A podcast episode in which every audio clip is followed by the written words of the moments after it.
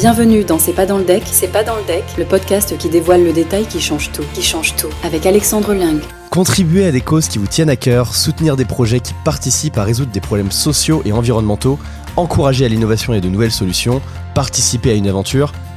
Les raisons pour investir dans des entreprises portant des projets à impact sont nombreuses. Une question légitime se pose tout de même pour les futurs investisseurs qui espèrent un retour sur investissement. Peut-on concilier impact et rentabilité? La réponse dans C'est pas dans le deck, le podcast qui dévoile le détail, qui change tout. C'est pas dans le deck. Bonjour à tous, je m'appelle Alexandre Ling et je suis le cofondateur et CEO de Tudigo. Chaque semaine, je vous fais découvrir des entrepreneurs, investisseurs, experts qui vous partagent leur vision de l'entrepreneuriat et de l'investissement, en nous dévoilant le détail qui change tout. C'est pas dans le deck. Bonjour Pierre et bienvenue dans C'est pas dans le deck. Bonjour, merci beaucoup de m'accueillir. Avec plaisir. Alors Pierre, tu as été directeur de Look Forward, l'incubateur de showroom privé dédié aux entrepreneurs porteurs de projets innovants dans le domaine du e-commerce. Tu as ensuite dirigé l'accélérateur de start-up Orange Fab à Madagascar. Et depuis janvier 2022, tu as rejoint Made for All, un fonds d'investissement, je cite, engagé pour un futur plus accessible. Est-ce que tu veux nous en dire deux mots? Avec plaisir. Made for All est effectivement une euh, nouvelle société de capital risque qui a été créée euh, tout début 2022 et qui en fait se base sur les activités d'investissement de Thierry Petit, qui est le cofondateur de Showroom Privé. Thierry a quitté toutes ses fonctions opérationnelles au sein de Showroom Privé euh, durant l'année 2021 pour se consacrer à ses activités d'investissement, lui-même étant investisseur en tant que business angel depuis maintenant 10-12 ans. Il a investi dans une dizaine de fonds, euh, une cinquantaine de startups à l'époque, et il avait l'envie de euh, à la fois euh, plus s'engager, augmenter la part d'investissement impact dans son portfolio, mais également de gagner du temps et de la réactivité sur ses investissements. Et c'est pour ça que je l'ai rejoint au sein de Made for All. Aujourd'hui, Made for All, c'est deux grosses activités. Une activité philanthropique, où Thierry va venir soutenir des associations, notamment dans le domaine de l'inclusion. Mais c'est aussi et surtout une activité d'investissement en start-up, hmm. principalement dans les stages de seed, et euh, auprès de, de startups à impact. D'accord, et pas dans le e-commerce uniquement? Pas dans le e-commerce uniquement. Historiquement, on a toujours euh, des, des, startups qui vont travailler dans la tech, la market tech, euh, les services pour les e-commerçants ou les entrepreneurs. D'accord, et, d'autres secteurs d'activité également? Tout à fait. Et dans l'impact, on va avoir plusieurs secteurs. On va s'intéresser à deux grandes thématiques. La thématique, bien entendu, de la transition écologique énergétique et une autre thématique liée à l'inclusion. Euh, l'inclusion chez nous euh, revêt plusieurs réalités. Le plus souvent, ce sont des startups qui vont travailler sur le domaine de l'égalité des chances. Donc l'éducation, la reconversion professionnelle, l'insertion sociale, le handicap. Pourquoi cette thèse d'investissement Qu'est-ce qui a amené euh, Thierry Petit à, se lancer dans un tel projet? Je pense qu'il y a deux, deux, grands effets. Un effet bien entendu euh, macroéconomique. On est toujours aujourd'hui conscient des enjeux climatiques qui euh, arrivent à nous. Ouais. Et il y a aussi bien entendu une volonté personnelle, des situations de vie, des parcours qui l'ont marqué et qui lui donnent aujourd'hui envie de plus investir auprès de populations fragilisées, par exemple. Est-ce que tu me disais qu'une des thématiques du fonds, hein, c'était l'égalité des chances Exactement. Euh, on est assez actif euh, sur des euh, thématiques qui peuvent être liées au QPV, au quartier prioritaire de la ville. D'accord. mais aussi à la ruralité, tiré venant d'une petite ville de Nevers, mais aussi de sujets liés au handicap, puisqu'on a été confronté à des rencontres avec des personnes handicapées moteurs ou mentales. et c'est des sujets qui l'intéressent tout particulièrement. Dans combien de projets aujourd'hui vous avez investi et quel type Quel stade de développement? On, va trouver vraiment de tous les stades de développement et de toute typologie d'entreprise en termes d'investissement. Euh, il va y avoir des jeunes pousses, par exemple comme DMS Logistics qui va optimiser la logistique euh, dans les ports. Ouais ou Archie qui fait du vinaigre de cidre bio. Il y a quand même un grand écart entre les deux. Euh, et je crois que vous financez aussi des, des, vous allez sur des très gros tours. Euh, vous avez, vous avez investi dans Back Market notamment? Oui, exactement. On a aussi quelques licornes dans le dans le portefeuille avec des investissements chez euh, Vintage, chez Blablacar, chez Back Market, chez Encore Store. D'accord. Euh, qui sont principalement des investissements qui n'ont pas été réalisés lors de gros tours, mais plutôt lors des tours de, de seed ou de série A. Ah, donc vous, dont vous êtes content du coup. Ouais, qui sont plutôt des, des belles opérations, on pourrait dire. En, en moyenne, vous mettez euh, quel type de ticket on investit euh, environ une à deux fois par mois. D'accord. Sur des tickets qui vont aller entre 30 et 300 000 euros par projet. D'accord. Euh, nous, on se positionne principalement sur des levées qui vont aller jusqu'à 2 millions d'euros environ. On agit souvent en complément de cercles de business angel professionnels, de plateformes de crowdfunding comme Tudigo, ou de fonds à impact. Alors aujourd'hui, tu es investisseur, même serial investisseur hein, euh, via Made for All, mais tu viens pas du monde de la finance. Pas du tout. Euh, moi, j'ai fait des études de marketing et des études d'économie. D'accord. C'est pas un handicap du coup? Pas du tout. Je pense qu'aujourd'hui, c'est plutôt une richesse et on le, on le voit beaucoup, notamment dans l'investissement impact, où il y a une beaucoup plus grande diversité de profils par rapport au VC classique. Euh, moi, j'ai vraiment appris ce métier sur le tas. Comme tu le disais, j'ai été directeur d'incubateur, d'accélérateur, et c'est vraiment en voyant passer des projets, euh, en fait, que j'ai appris à les évaluer rapidement et à savoir où est-ce qu'étaient les poches d'amélioration, les, les poches de valeur ajoutée qu'on pouvait ajouter à un projet. Alors rapidement justement pour nos auditeurs et ceux qui se posent la question de l'investissement, toi, c'est quoi ton, ton process d'investissement? Comment est-ce que tu vas de la détection à, la sélection d'une opportunité? Euh, Nous, on, recueille beaucoup de dossiers à, à Made for All, on voit plus de 500 dossiers par an. Et euh, comme on, on se positionne jamais en tant que tour lead, on ne fait pas le travail de valorisation, etc. Alors attends, pour nos auditeurs qui connaissent pas, euh, qu'est-ce qu'on entend par tour lead? C'est quoi un investisseur leader, un investisseur euh, follower? Bah, Sur un, un tour d'investissement, il y aura probablement toujours plusieurs investisseurs. Il y en aura toujours un qui prendra ce qu'on appelle le lead de tour, c'est-à-dire qu'il va euh, définir la term sheet, il va poser une valorisation pour l'opération financière, etc. Et après, on va avoir plutôt des personnes ou des d'autres fonds d'investissement qui vont se poser en follow, c'est-à-dire qu'ils vont accepter les conditions qui sont. Ils vont être suiveurs finalement. Ils vont suivre le, les conditions et les modalités qui sont posées par le tour lead. D'accord. Et donc nous, on est très souvent en follow, ce qui fait qu'on a une, euh, une instruction des dossiers qui peut être peut-être plus rapide alors ça veut dire quoi? Ça veut dire que finalement tu regardes même pas le dossier et tu t'appuies sur l'analyse du, euh, quand même on, leader? Fait, on fait notre travail dans notre coin aussi. Les étapes de décision sont assez simples. On reçoit toujours un deck. Moi je commence toujours par voir un deck, euh, ne serait-ce que pour commencer par une base de rationalité. Qu'est-ce que tu regardes dans un deck en priorité? On regarde principalement, euh, faisant de l'investissement en amorçage, des tailles de marché. On va regarder les opportunités en fait. On va regarder la qualité de l'équipe, bien entendu. Euh, est-ce que les profils sont complémentaires? Est-ce qu'il y a une expertise dans le secteur? Est-ce qu'il y a une personne qui ne vient pas du secteur aussi dans l'équipe fondatrice? Ça peut être une notion intéressante. Pourquoi c'est important ça? Bah pour essayer de créer un décalage tout simplement avec l'industrie, ne pas avoir que des gens du sérail qui viennent euh, créer un projet dans une industrie spécifique. Et ensuite, on va regarder euh, bah, des premières preuves de traction. Est-ce qu'il y a euh, déjà des coûts d'acquisition qui sont posés? Euh, Ayant un, background de e-commerçant avec Thierry, on est quand même assez sensible au sujet des coûts d'acquisition. du Donc là, plutôt pour des, des, dossiers et des sujets dans le digital. Oui, plutôt digital et même plutôt B2C, on pourrait dire. D'accord. Et ensuite, on va regarder bah, les évolutions réglementaires et la concurrence. En fait. Ok.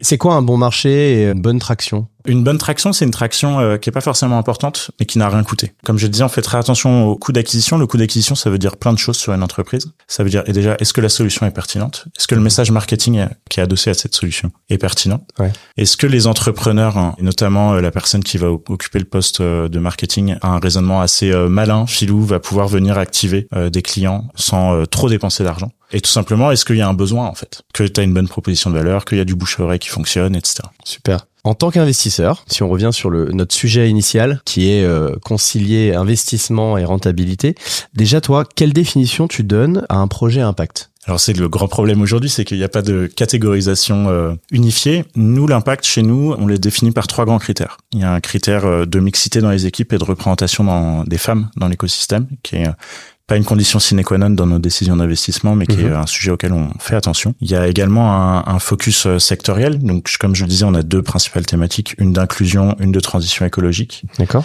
Mais on va aussi regarder des projets autour de l'agriculture, de la food, de la santé, plutôt digitale, de la silver economy, etc. Et un troisième critère euh, au sein de Made for All, c'est le critère de partage de la valeur ajoutée qui est créé par l'entreprise. Partage avec qui? Avec les salariés, par exemple, parce qu'il y a des mécanismes d'intéressement. Tu parles de BSPCE, par exemple Par exemple, euh, qui sont prévus. Avec les partenaires, on fait assez attention aux chaînes d'approvisionnement des entreprises dans lesquelles on va investir. Est-ce qu'ils vont travailler avec des entreprises en insertion, avec des ESAT, etc. Et euh, un dernier partage de la valeur ajoutée, qui est plutôt un partage de la valeur ajoutée avec les clients. Euh, est-ce que les produits sont à prix démocratique? Est-ce qu'ils vont pouvoir toucher un maximum de monde pour avoir un mhm. maximum d'impact? Ok. Donc l'investissement impact, hein, ça a vraiment émergé au début des années 2010. On l'a vu accélérer ces dernières années. Quelles sont selon toi les raisons et les avantages qu'il y a à investir dans des entreprises qui portent euh, des projets à impact? J'en vois vraiment plusieurs. Premièrement, ce sont des belles aventures humaines avec euh, des équipes qui sont super motivées, qui ont un, un, projet qui a du sens, qui a une histoire, euh, qui va dans le sens de l'histoire aussi pour euh, la plupart. Mais je vois aussi trois grands critères qui permettent à ces entreprises de surperformer. Je viens de le dire, c'est des entreprises de demain. Et ça, ça se traduit en fait même en réalité aujourd'hui, notamment en termes de contexte réglementaire toutes ces entreprises à impact, le plus souvent vont bénéficier de contextes réglementaires euh, plutôt favorables. Des lois comme euh, la loi euh, zéro artificialisation nette, comme les lois sur l'économie circulaire, ou par exemple pour d'autres, les lois sur les crédits carbone, qui ouvrent des marchés et qui permettent à ces entreprises de se développer dans des conditions qui sont le plus souvent assez favorables. D'accord. Il y a un autre sujet en termes de, de, performance qui est le sujet RH. Aujourd'hui, on, nous on le voit sur les startups du portefeuille, toutes ces startups à impact n'ont aucun souci à recruter, à garder des talents, puisqu'on décale aussi euh, les négociations avec les salariés sur euh, beaucoup d'autres choses que sur le seul salaire. Ouais, parce que c'est vrai que finalement, euh, ce que toi tu retrouves aujourd'hui avec euh, notamment avec Thierry Petit, hein, qui est la recherche de sens dans l'investissement, mm. on l'a également au travail beaucoup. Exactement. Et les entrepreneurs qu'on accompagne arrivent à embarquer des super talents à des niveaux de C-level ou autres ou en dessous sur cette motivation. Ouais. Tu commences à répondre à la question que je vais te poser, hein, mais hier justement j'étais j'étais interviewé sur le sujet de, de, de l'investissement et de l'impact, et on me pose la question. En fait, oui, quand tu investis dans l'impact, il faut que tu partes du principe que tu vas t'asseoir sur euh, la notion de rentabilité. Je suis pas du tout d'accord avec ça. Nous, on le voit hein, même historiquement dans le dans le portfolio de Night for All, les plus grands succès sont des entreprises à impact. On va parler de Blablacar, on va parler de Back Market, de Vinted, qui sont que des entreprises qui soit font de l'économie du partage, soit de l'économie circulaire. Mhm. Est-ce qu'on doit accepter, tu vois, une, une rentabilité moindre parce que il y a impact? Moi, je pense pas du tout. Je pense que l'impact permet de faire plus. La notion d'impact permet de faire plus. Par exemple, on va aussi euh, décrocher plus de financement non dilutif, plus de subventions, etc. Mhm. Euh, donc des meilleurs effets de levier. Donc des meilleurs effets de levier qui vont permettre euh, une meilleure performance en fait par rapport à un business plus classique. Je pense qu'il faut pas du tout essayer de niveler par le bas le niveau des entrepreneurs dans l'impact, puisque comme on le disait, c'est la nouvelle économie et cette économie doit être performante tout en respectant des critères euh, d'écologie, euh, d'impact. Donc ça, ça effectivement sur la sélection, on se dit quand on investit dans l'impact, on investit sur des entreprises de demain. Pour autant, bah, il y a eu toute une vague. Là, il y a, y a 18 mois, tu avais une énorme vague d'investissement dans l'impact et tu voyais des valorisations euh, complètement déconnantes sous prétexte que c'était des entreprises impact. Ouais, tout à fait. C'est le cas aussi, je pense, pour les startups classiques. Hein. Tout le monde a connu une, une hausse des valorisations. Aujourd'hui, les, les, conditions de marché sont un peu différentes. Il faut le dire aussi aux entrepreneurs qui nous écoutent, il reste de l'argent hein, sur le marché. Les fonds ont clôturé pendant ces années euh, très porteuses de 2020-2021 et, et continuent d'avoir des, des, sous. C'est aussi le, le, cas pour les investisseurs personnels. On a de plus en plus, et vous le voyez sur Tudigo, de plus en plus d'investisseurs personnels qui euh, sont prêts euh, à investir, à donner du temps ouais. pour accompagner les entrepreneurs. Comment t'expliques ça d'ailleurs Cet engouement finalement du public maintenant également euh, pour l'investissement? Je pense que c'est dû à plusieurs choses. Il y a euh, de manière générale une, euh, prise en compte d'une grande partie de la population des, des effets climatiques, etc. Il y a aussi euh, le Covid, je pense, qui est passé par là, et tout le monde n'a pas le, la possibilité de changer de carrière, de changer de métier, etc. Mhm. Mais ouvrir ses horizons en allant investir dans des projets, c'est, euh, je pense, quelque chose qui parle à beaucoup de gens. Toi, c'est ce que t'aimes dans l'investissement, j'imagine aussi avec euh, Made for All. Ah bah très clairement, nous on, on fait que de l'investissement en amorçage. Euh, on, on peut parler de chiffres, de finances, etc. Ça reste des aventures humaines avant tout. Ouais. Lorsque tu investis dans une entreprise, qu'est-ce que tu regardes en amont? Quelles questions tu poses au fondateur? Tu as parlé du marché tout à l'heure, tu as parlé de la proposition de valeur, tu as parlé des métriques. Si on fait le focus sur euh, l'équipe, donc au-delà du de la connaissance sectorielle, mmh. qu'est-ce que tu vas poser comme question au fondateur pour te faire une idée sur leur capacité à porter un projet d'envergure sur plusieurs années Je vais regarder plusieurs choses. Premièrement, le, peut-être le plus important même, c'est d'interroger la motivation de ces, ces fondateurs. Pourquoi ouais. vous faites ça? Est-ce que vous, vous voyez le faire pendant 3-4 ans, pendant 5-6 ans, pendant 10 ans? Puisqu'un exit euh, n'arrive pas forcément au bout de 2 ans. Donc -hmm. il faut s'assurer de cette motivation. Le deuxième point, je dirais, c'est euh, aussi regarder, euh, et moi c'est une question que je pose beaucoup, c'est comment tu gères ton temps, toi personnellement?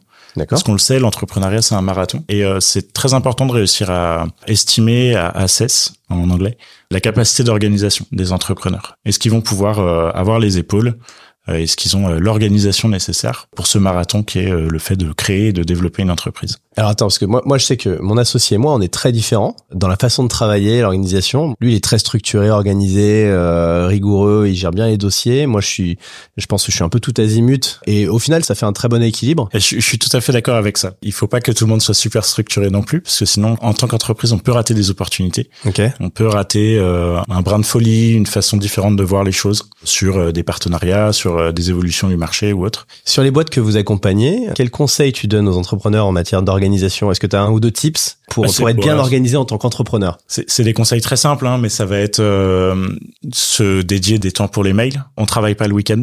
Mmh. Ah, okay. de manière générale. Pourquoi euh, c'est important ça? Comme je disais, euh, c'est des entreprises, c'est des aventures qui durent très longtemps. On peut pas passer sept ans à répondre à des mails le samedi soir à 23 h comme ouais. je l'ai déjà vu.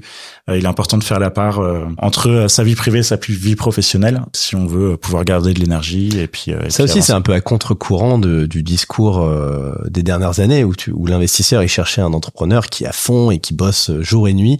moi, j'en parle à quelques des chefs d'entreprise de la de la génération précédente, tu vois, ils bossent non-stop et ils envisagent pas un entrepreneur qui bosse pas non-stop. Je pense que je le, je l'ai vu aussi et je continue à le voir. Hein. Moi, je suis vraiment persuadé que plus travailler, c'est pas forcément travailler mieux. Mhm. Et puis on le voit, hein, les, ne serait-ce que la productivité des Français est super forte. C'est aussi parce qu'on a un temps de travail qui est euh, assez réduit dans la semaine. Il faut mieux euh, avoir des périodes denses et puis euh, pouvoir souffler que l'inverse. Donc important pour les entrepreneurs de partir en vacances, de couper et puis de s'alimenter en fait aussi, hein, d'aller voir autre chose, de revenir le 1er septembre au boulot plus frais et puis avec d'autres idées car on a pu souffler pendant l'été par exemple.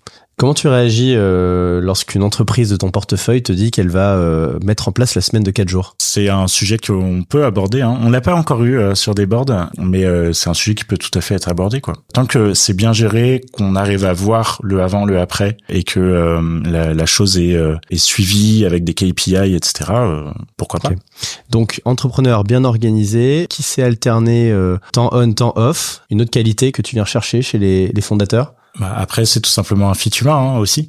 Euh, on veut des, des, entrepreneurs qui nous embarquent avec eux dans, dans l'aventure, qui ont un, un, sens du contact assez simple parce qu'on se dit que si ça passe bien avec nous, ça passera bien avec des futurs prospects, des partenaires, euh, les pouvoirs publics, etc.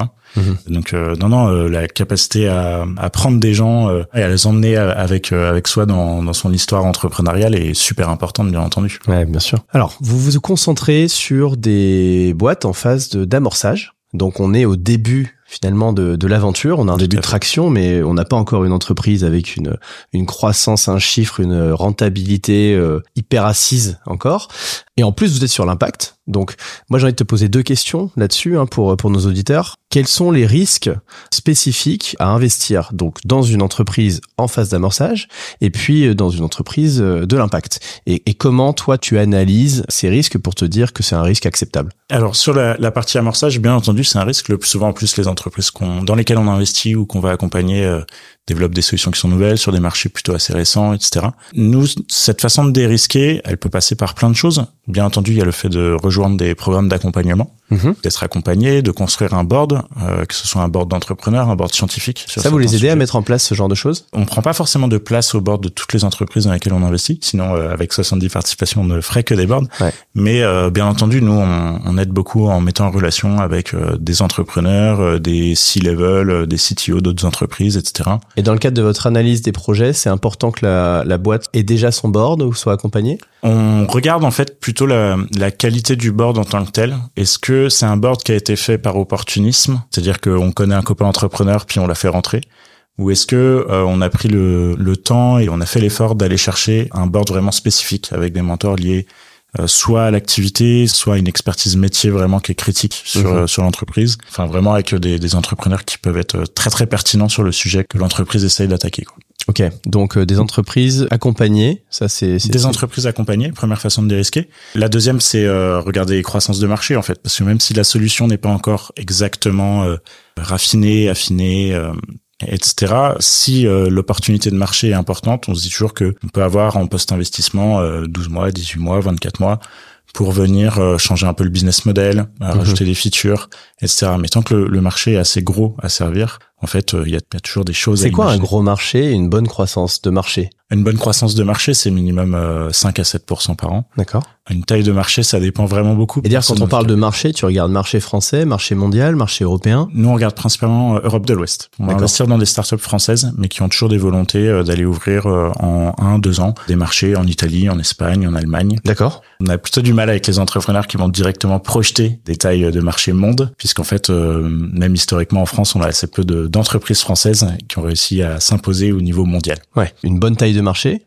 Qu'est-ce que ça va être? Bah, Une bonne taille de marché, c'est au moins en centaines de millions d'euros, c'est sûr. D'accord. Euh, mais ça peut vraiment dépendre du secteur, puisqu'il y a des secteurs où euh, les clients peuvent être plus captifs euh, que d'autres, ou avoir plus de loyauté envers une entreprise qu'une autre. D'accord. Ça, c'est le sujet de la récurrence. Ça peut être un marché plus petit si tu as un business model récurrent. Exactement, ou si c'est un marché qui va être très spécifique et où en fait, qui pour le moment est pas vraiment servi par une autre entreprise et, et que l'entrepreneur a de la protection intellectuelle pour pour un peu protéger son idée, etc. Donc t'as un peu la notion également de concurrence, quoi. C'est, la taille de marché, tu vas l'analyser relativement au nombre d'acteurs euh, qui servent ce marché. Bien entendu. Il y a toujours des concurrents, il faut toujours aller jeter un œil, bien entendu. Lorsque tu investis dans une start-up, et donc chez vous, ça va être des, boîtes à impact, hein, est-ce qu'il y a un objectif de rentabilité que vous vous fixez? Alors non, nous on n'a pas vraiment d'objectif en tant que tel, puisque notre seul financeur c'est Thierry Petit, le fondateur de Made for All. Donc on n'a pas levé des fonds en annonçant euh, un TRI, euh, un taux de retour sur investissement. Et lui, il n'a pas d'objectif de rentabilité. On a un, objectif, mais qui n'est pas un objectif chiffré à euh, il faut faire 5% par an. Ce qui fait qu'on a une thèse d'investissement qui peut être aussi un peu plus molle que des fonds VC classiques ou des fonds VC impact, etc. On peut se permettre des investissements coup de cœur. Ouais, voilà. Ouais. On a une thèse plus flexible on a des investissements coup de cœur. Par exemple, on a investi chez Senja qui fait des tiny house euh, chez des agriculteurs, qui a un super projet qui est porté par deux super entrepreneurs et sur lequel on a mis un petit ticket juste parce qu'on aimait bien l'histoire. On s'est dit ah c'est marrant, on va suivre le projet puis on verra sur un second tour si on continue à investir. Alors c'est intéressant justement du coup. Donc comment est-ce que tu tu viens arbitrer la taille du ticket que tu vas mettre si tu prends pas en compte euh, l'objectif de multiples ou euh, voilà. On va ouais tout à fait. Le plus souvent sur ces investissements coup de cœur, on va rester sur des petits tickets, moins de 50 000 euros. D'accord. On va faire un à deux gros investissements par an, qui vont être plutôt des investissements autour de 200-300 000. Et tout le reste, donc on a une euh, entre 5 à 10 investissements, vont plutôt être des tickets aux alentours de 100 000 euros. Et ça ne dépend pas tellement en soi du marché en tant que tel, ça va plutôt dépendre de notre historique à nous. Est-ce qu'on est déjà très mhm. exposé sur euh, cette technologie, ce marché, sur du B2B, du B2C, sur tel ou tel pays qui va être visé à long terme, etc. On est plutôt sur une, logique d'arbitrer les tickets en fonction de nos expositions précédentes que du potentiel de l'entreprise en tant que telle. Vous n'avez pas la contrainte effectivement du chiffre de rentabilité. Pour autant, lorsque tu investis dans une boîte et c'est startup à impact, hein, euh, est-ce qu'il y a des, des, multiples que tu attends de voir ou lorsque tu vas analyser par exemple la valo d'entrée et, et j'imagine le, le, potentiel exit sur votre investissement, des multiples que vous vous projetez? Bien entendu, dans une logique d'investissement, mais aussi dans une logique d'impact en fait. Parce qu'une entreprise qui annonce faire 30 millions d'euros de chiffre d'affaires en 2028, ça veut dire que euh, elle a, euh, puisqu'on investit dans l'impact, euh, mécaniquement euh, éviter de la tonne CO2, éviter de la tonne de plastique produit, recycler tant de, de tonnes de tel ou tel déchet. Mhm. Et donc nous, on le, c'est les deux faces d'une même pièce en fait. Annoncer un chiffre d'affaires 2027 ou 2028 à tant d'euros, c'est à la fois nous montrer l'ambition en termes d'impact et nous montrer l'ambition en termes de valorisation. On dit vraiment les deux sur euh, à peu près 70% des investissements qu'on fait. Pour te citer un chiffre, on va pas regarder de projets qui vont pas annoncer des plus 10 à 15 millions d'euros de manière réaliste à 5 ans. D'accord. Sachant que tu rentres au début, un peu mécaniquement, tu viens chercher des projets sur lesquels potentiellement tu, la boîte va multiplier par 5 euh, à 10 fois sa valeur. Exactement. C'est ça, qui vont suivre des traînes de croissance euh, en termes de chiffre d'affaires euh, entre x2 et x3 par an. Qu'est-ce que tu penses de la, la stratégie euh, des fonds de spray and pray, la fameuse doctrine selon laquelle lorsque tu investis dans 10 boîtes, en fait, il y en a deux qui vont performer et puis 8 qui vont finalement aller au tapis et, et ça c'est normal. Parce que les, les, chiffres le montrent un peu, mais il faut on peut pas se positionner comme ça. Ce serait mhm. extrêmement cynique d'investir dans 10 boîtes en se disant bon de toute façon il y a 8 qui vont se planter parce que derrière il y a des histoires humaines, il y a des rencontres. Avoir une logique d'investissement telle que celle-ci, pour moi, est, est, assez nocif pour euh, les entrepreneurs, pour les investisseurs, pour un peu tout l'écosystème. Si vous investissez dans une entreprise, c'est que vous croyez foncièrement dans sa réussite. Sinon, ça sert à rien d'investir. 100% d'accord. Alors Pierre, on arrive bientôt au terme de cet épisode et la vraie question centrale, hein, c'était peut-on concilier impact et rentabilité? On peut tout à fait. Il faut même pas du tout différencier les deux aujourd'hui, je pense. C'est très important lors d'un investissement, bien entendu, de regarder les critères euh, financiers de rentabilité de regarder aussi les autres critères puisque l'un nourrit l'autre. Comme je le disais, avoir une entreprise à impact, ça apporte plein de choses en termes d'ouverture de marché réglementaire, en termes de euh, d'attractivité, de rétention de talent, qui est aujourd'hui peut-être la chose la plus clé pour la vie des entreprises, mais aussi en termes de euh, d'effet de levier, de financement non dilutif, etc. T'as quelques exemples de succès qui illustrent euh, cette thèse? Nous, par exemple, on a investi chez Les Alchimistes, qui est une entreprise qui fait de l'économie circulaire, de la revalorisation de déchets, du biocompost, qui est une entreprise qui se développe extrêmement bien aujourd'hui sur un business qui peut paraître pas scalable, mais qui en fait avec un business model qui est aujourd'hui très scalable et qui est encore plus scellé euh, avec euh, les nouvelles lois qui arrivent euh, sur le fait que les collectivités doivent mettre des solutions de compostage à disposition des citoyens, etc. Et les alchimistes, moi j'ai connu ça, c'était tout petit. Aujourd'hui, ça représente quoi en termes de, de taille? Je peux pas te donner de chiffre d'affaires, hein, mais euh, c'est plus de 100 employés euh, répartis un peu partout en France, ah euh, etc. T'as un autre exemple? Bien sûr, Accenta par exemple, qui a commencé en faisant de la maintenance énergétique et de l'optimisation énergétique dans les bâtiments, qui aujourd'hui se consacre plutôt à des activités de géothermie, de mhm. chauffage de bâtiments publics ou privés, qui est une entreprise qui se développe extrêmement bien, qui pareil approche les 100 employés prochainement, qui est aujourd'hui un vrai fleuron euh, de ces nouvelles méthodes de chauffage et de d'extraction de l'énergie en France. Génial. Alors, si on termine là-dessus, euh, quels sont les trois tips que tu pourrais donner à de futurs investisseurs qui se posent la question de savoir s'ils doivent investir dans tel ou tel projet impact? Finalement, quels sont les détails qui peuvent tout changer? Premier conseil que je pourrais donner euh, aux potentiels investisseurs sur Tidigo, c'est de euh, ne pas perdre sa rationalité. sur des projets impact, on est très souvent embarqué par l'histoire des entrepreneurs, les problèmes qu'ils ont envie de résoudre, et on reste dans des logiques d'investissement. Donc, mmh. il faut toujours confronter cette envie d'y aller, euh, cette volonté de, de, participer à ces beaux projets à une réalité économique. Donc euh, il faut aller voir les BP, il faut euh, essayer de stresser les modèles et, et de mieux comprendre si l'entreprise peut survivre, peut se développer, même dans des conditions qui sont pas forcément celles qui sont présentées par les entrepreneurs. Ouais. Le deuxième, comme je disais, c'est vraiment euh, la partie de, l'équipe. Aller passer du temps, je pense, si possible, avec les entrepreneurs. Alors les entrepreneurs ont plein de choses à faire. Ils peuvent pas recevoir non plus les 50 investisseurs qui veulent rentrer, mais euh, c'est toujours bien d'avoir euh, au minimum un contact avec avec les entrepreneurs. Et le troisième sujet, je pense, c'est ne pas vouloir tout faire trop vite. C'est important de pas se dire, OK, je vais investir et d'investir, je pense, dans 10 startups d'un coup. Mhm. Il faut mieux en prendre une, comprendre un peu comment ça fonctionne, en refaire une euh, six mois après, puis un an après, etc. Comme dans une toute logique d'investissement en fait. Ouais. Commencer à comprendre un peu le, le, secteur, comprendre les tenants et les aboutissants du vie d'une startup avant de déployer un peu plus d'investissement euh, sur des entrepreneurs. On a tous des passades euh, où on se dit cet entrepreneur est génial, il faut absolument y aller. Euh, il faut aussi confronter euh, ces, euh, ces impressions à de la rationalité, à des chiffres et autres. Merci beaucoup Pierre d'avoir répondu à mes questions et pour tous tes conseils. Merci à toi pour l'invitation. Bon, et ce que n'a pas dit Pierre lors de cet épisode, c'est qu'il est également investisseur sur Tudigo. donc si comme Pierre, vous avez envie de découvrir et d'investir dans des projets à impact, rendez-vous sur tudigo.co. Tudigo vous a présenté C'est pas dans le deck, c'est pas dans le deck, le podcast qui dévoile le détail qui change tout, qui change tout.